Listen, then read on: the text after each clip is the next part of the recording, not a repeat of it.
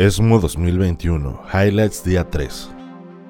Un saludo a todos ustedes. Soy la doctora Consuelo Díaz Romero, oncóloga médica de la Ciudad de México. Agradezco el espacio a Science Link y a sus seguidores. En esta ocasión mencionaré los estudios más relevantes correspondientes al tercer día del Congreso edición 2021 de la Sociedad Europea de Oncología Médica. Iniciaré mencionando los tres primeros estudios discutidos en la sesión presidencial del día 18 de septiembre del año en curso. Y en primer orden tenemos el ensayo DESNITY 03 presentado por el doctor Javier Cortés. Es un estudio fase 3 aleatorizado que evalúa trastuzumab deruxtecan contra trastuzumab entancina TDM1 en pacientes con cáncer de mama metastásico y resecable HER2 positivo previamente tratadas con trastuzumab y taxanos. En este estudio se valoró la supervivencia libre de progresión como objetivo primario por revisión independiente. Los objetivos secundarios comprendieron la supervivencia global, la tasa de respuestas, la duración de la misma y la seguridad. Dentro de las características clínicas, 70% tenían metástasis viscerales. Cabe destacar que un 10% de las pacientes de cada grupo no habían recibido tratamiento en un entorno metastásico y aproximadamente la mitad había recibido una línea previa de tratamiento. Tras una mediana de seguimiento de 16 meses, se presentó una mejoría en la supervivencia libre de progresión para las pacientes tratadas con trastuzumab deruxtecan, aunque sin alcanzar la media de la misma y en el grupo de trastuzumab en tansina se, se reportaron 6.8 meses de esta supervivencia libre de progresión. Al año, la tasa de supervivencia libre de progresión fue de 75% y 34% respectivamente. La mediana de supervivencia global en general aún no se ha alcanzado en ambos grupos de tratamiento. La tasa de supervivencia global al año se reportó en 94% con trastuzumab y 85% con TDM1. Esto indicaría que se requiere más tiempo de seguimiento. Trastuzumab deruxtecan proporciona el doble de respuestas hasta en un 80% comparado contra un 34% para TDM1. Los eventos adversos al tratamiento fueron similares. No hubo muertes relacionadas por el tratamiento en ninguno de los brazos, lo cual es importante mencionar. También resalta la neumonitis, que generalmente fue grado 1 y, y, se reportó con más frecuencia en el grupo de trastuzumab deruxtecan, siendo de 10.5% y apenas 2% para el grupo de TDM1.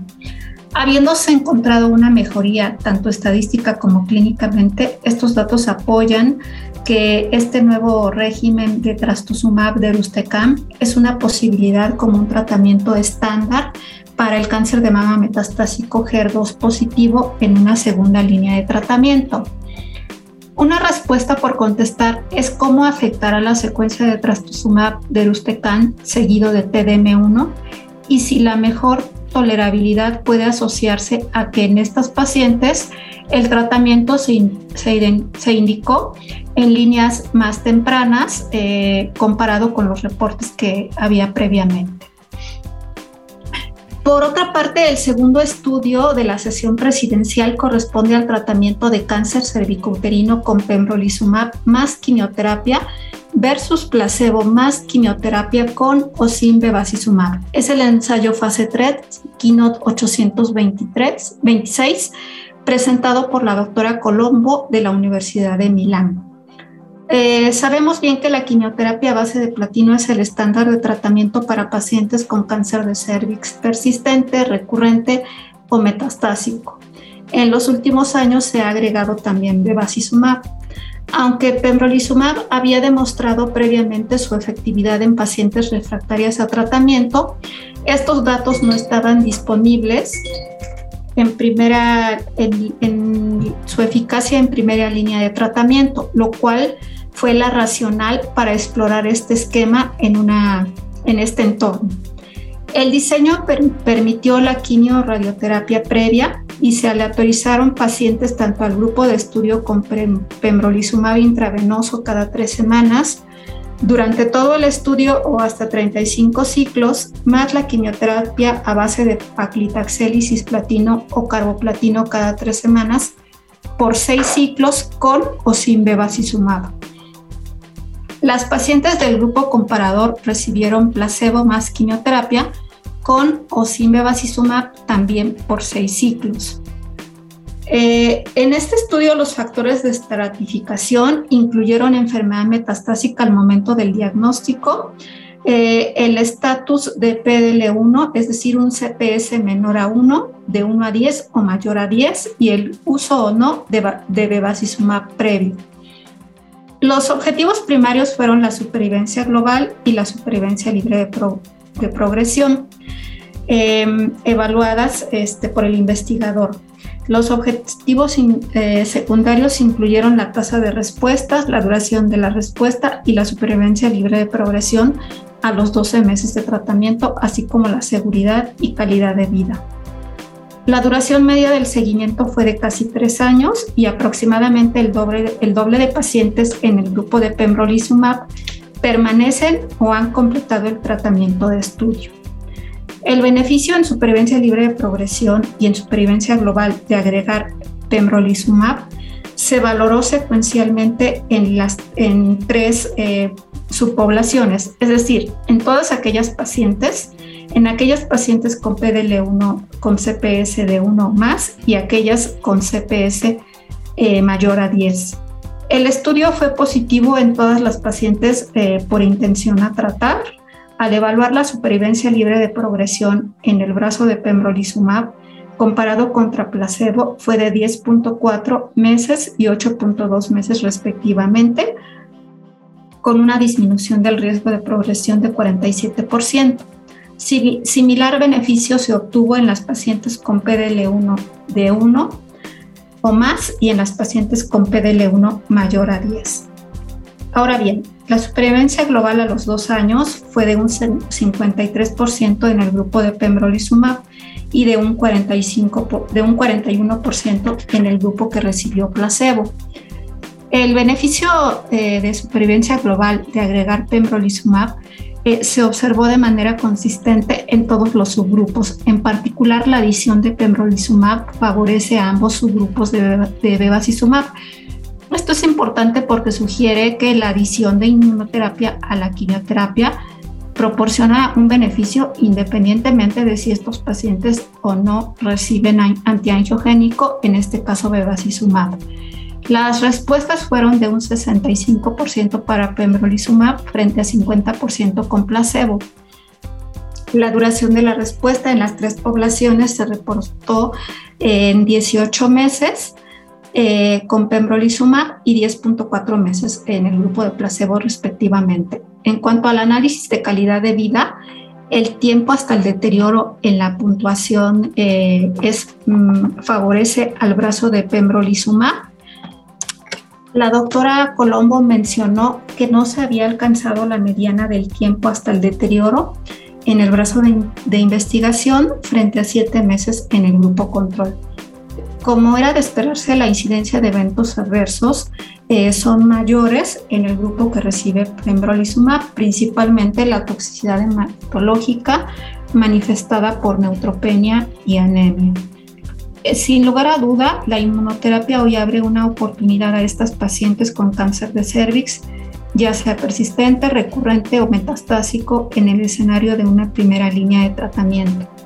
A la par que se presentaban estos resultados, el artículo en extenso se publicó en el New England Journal Medicine, permitiéndonos obtener mayor profundidad en el tema. Y el tercer trabajo discutido en esta sesión presidencial eh, corresponde al beneficio de pembrolizumab ayudante en melanoma resecado etapa 2 de alto riesgo. Eh, fue el ensayo Keynote 716 donde en esta población de estudio los participantes fueron aleatorizados eh, uno a uno para recibir pembrolizumab adyuvante por 17 ciclos versus eh, placebo. El objetivo primario del estudio fue evaluar la supervivencia libre de recurrencia por el investigador, así como la supervivencia libre de metástasis a distancia, la supervivencia global en general, y eh, la seguridad fueron considerados como objetivos secundarios.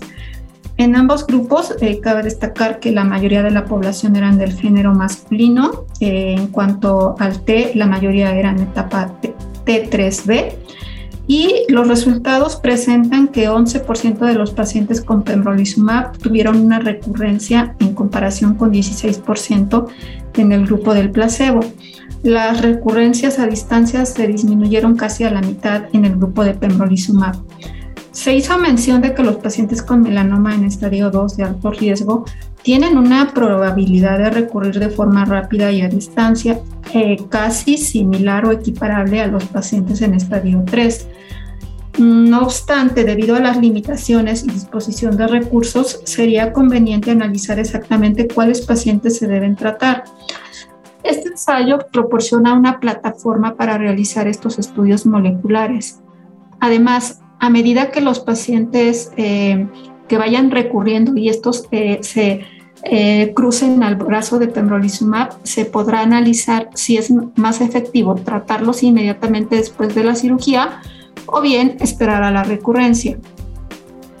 Acerca de esta misma patología, es decir, de melanoma, se presentó el, el abstract 10360, donde la combinación de relatlimab más nivolumab en primera línea de melanoma metastásico mejora el intervalo de falla tratamiento y la segunda supervivencia libre de progresión. Este es el estudio, es un estudio fase 2 y 3, es el estudio Relativity y eh, para ello, este, bueno, se considera que eh, Relatimab es un anticuerpo bloqueador del LAC3, eh, eh, el cual va a restaurar la función efectora de las células T. El objetivo fue valorar el, intervalo libre de falla tratamiento definido, definido como el tiempo que había transcurrido desde el final de un tratamiento hasta el tratamiento sistémico posterior o la fecha de última visita o que los pacientes interrumpieran el estudio. Los investigadores definieron la, supervivencia libre de la segunda supervivencia libre de progresión como el tiempo desde la, desde la aleatorización hasta la progresión después de la siguiente línea del tratamiento sistémico. Los resultados indican que aquellos que recibieron el doblete y suspendieron el tratamiento experimentaron un intervalo libre de tratamiento más prolongado frente a nivolumab, siendo de 3.3 meses frente a, 1.4 meses respectivamente. Relatimab más nivolumab también redujo el riesgo de progresión después de la siguiente línea de tratamiento y eh, la mediana de la supervivencia libre de progresión aún eh, no se ha registrado, mientras que para nivolumab eh, se ha considerado aproximadamente de 20 meses. No se encontraron eh, mayores eventos de toxicidad en la combinación. los eventos adversos grado 3 y grado 4 se reportaron de 40% para el grupo de la combinación y 33% para el grupo de la monoterapia con nivolumab. Eh, en este estudio, em, pues es el primer estudio en el cual se explora la combinación de un inhibidor LAC3 y em, nivolumab como una nueva combinación en pacientes con melanoma metastásico o, irresecable que no han recibido un tratamiento. Otro estudio interesante es el, el abstract LBA 45, el cual em, cuyos datos ya se publicaron simultáneamente en, extenso también en New England Journal of Medicine. Es el ensayo Desnity Long 01. Los investigadores evaluaron la eficacia establecida por la tasa de respuestas y la, seguridad de trastuzumab de Rustecam en pacientes con cáncer de pulmón de células no pequeñas, eh, tanto en una corte con sobreexpresión de HER2 por inmunohistoquímica y otra con HER mutado que habían recaído o eran refractarios a la terapia estándar. Eh, eh, los pacientes habían recibido en promedio dos líneas de tratamiento, aunque hubo un intervalo entre 1 a 7 líneas de tratamiento que incluían platinos, inmunoterapia o inhibidores de tirosincinasa. Em, el estudio demostró em, una, una, tasa de respuestas aproximadamente de un 30 una, tasa de respuestas objetivas hasta en un 59%. Eh, los eventos adversos relacionados, eh, la neumonitis se reportó en un 13% en el, en el, en, para este fármaco trastuzumab deruxtecan y bueno, este estudio pues eh, es importante porque nos deja ver que hay una gran necesidad de que estos pacientes deben evaluarse con el estado de la mutación de HER2, ya que de manera rutinaria pues esta no se realiza y generalmente se tratan con quimioterapia o inmunoterapia estándar. Eh, estudios posteriores como el DESNI de LONG 02 nos proporcionarán más resultados sobre el régimen de dosis este, y mayores resultados de efectividad. Y ahora bien, en cuanto al cáncer eh, colorectal, tenemos principalmente el, el abstract 3820, el cual describe la eficacia de adavosertib en una subpoblación del estudio Focus 4 con mutaciones en TP53 y RAS mutado específicamente en el exón 12 y 13. El estudio eh, pues es un diseño muy interesante. Aquellos pacientes que presentaban dichas mutaciones y respondían después de cuatro meses de tratamiento se, se aleatorizaron dos a uno a recibir adavosertib o dejarlos eh, con visitas continuas sin tratamiento mediante un monitoreo muy estrecho. El, resulta, el objetivo primario fue valorar la supervivencia libre de progresión y 718 pacientes se registraron a lo largo de tres años. Sin embargo, eh, solamente eh, se evaluaron 44 eh, pacientes para el brazo de adavosertib y 25, 25 pacientes para el brazo de monitoreo activo. por la pandemia de COVID, el reclutamiento tuvo un cierre prematuro. Y bueno, eh, el adavosertib eh, presentó una mejoría sobre el monitoreo activo de 3.7 meses eh, y frente a 1.8 meses respectivamente. En el análisis de subgrupos preespecificados, la actividad de, de adavosertib es mayor en tumores del lado izquierdo, y bueno, este estudio pues eh, abre una pauta a, que esta puede ser un tratamiento que puede ser efectivo específicamente en aquellos pacientes con cáncer de colon que, tienen estas mutaciones de TP53 y RAS mutado.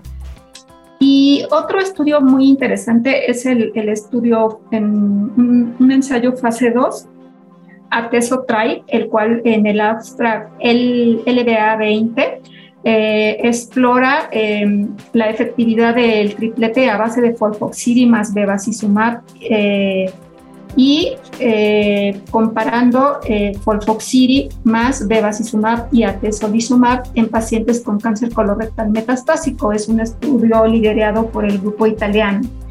Estos pacientes recibieron ocho ciclos del triplete con bevacizumab o bien ocho ciclos de folfoxiri con bevacizumab y atezolizumab. Eh, seguidos de un mantenimiento eh, con fluoropirimidina, este, en este caso 5FU intravenoso con bevacizumab o 5FU bevacizumab y atezolizumab hasta la progresión de la enfermedad.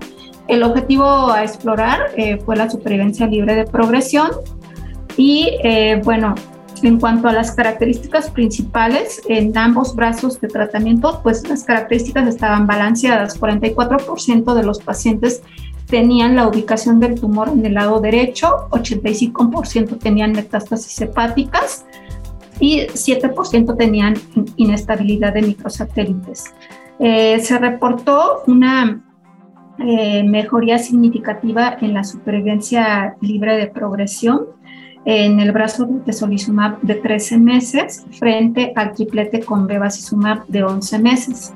En la, no hubo alguna diferencia en las respuestas, pero algo, un dato muy interesante es que en aquellos pacientes que tienen inestabilidad de, microsatélites, eh, la supervivencia libre de progresión eh, em, eh, fue mayor.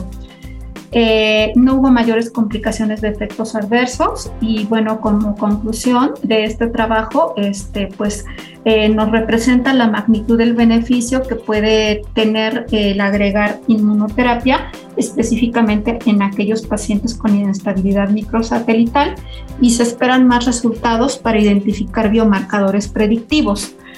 Otro estudio, pues eh, también interesante es el ensayo Maya en el abstract 3830. Y bueno, este es un régimen nuevo eh, con temozolomida seguida de la combinación con ipilimumab y nivolumab eh, dosis bajas en pacientes con cáncer colorectal metastásico pero con estabilidad de microsatélites y que tengan el silenciamiento del gen promotor de la proteína metilguanina metiltransferasa.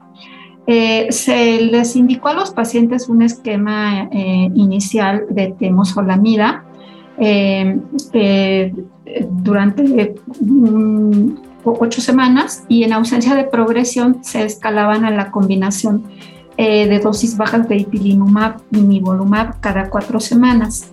135 pacientes fueron elegibles y 33 pacientes ya habían alcanzado la segunda fase del tratamiento con la inmunoterapia. Eh, a los ocho meses, 32% de los pacientes estaban libres de progresión.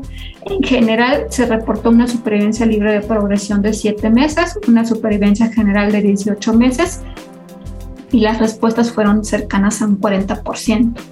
Igual, eh, bueno, abre la oportunidad para explorar la función inmunosensibilizadora de temosolamida en pacientes que no tienen inestabilidad de microsatélites. Y por último, quisiera hacer mención que durante este día en el abstract 1505MO se presentó un trabajo interesante que nos hace reflexionar sobre nuestra práctica. Hizo referencia al tema de biomarcadores, de tal modo que se tenga la disponibilidad de acceso a estos sin perder calidad y confiabilidad.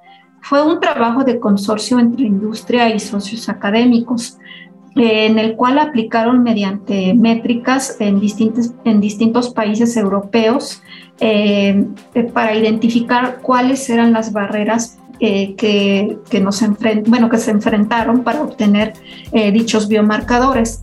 Y por mencionar algunas, las principales fueron que hay una disponibilidad limitada de la medicina de precisión, que hay un enfoque poco claro si estos biomarcadores tienen un valor como prueba diagnóstica. Tercero, que la infraestructura y capacidades y referencias del laboratorio no son homogéneas. Eh, disponibilidad limitada de fondos públicos para apoyar estas pruebas de biomarcadores, un conocimiento limitado de las partes interesadas y una participación inconsistente de los laboratorios en cuanto al aseguramiento de la calidad. Esta información nos señala sobre la necesidad de una acción multidisciplinaria, así como establecer recomendaciones de políticas para abordar estas deficiencias. Es impresionante toda la información y conocimientos innovadores que este Congreso cada año nos proporciona. Esperen las próximas noticias de los siguientes días. Me despido de ustedes y muchas gracias por su atención.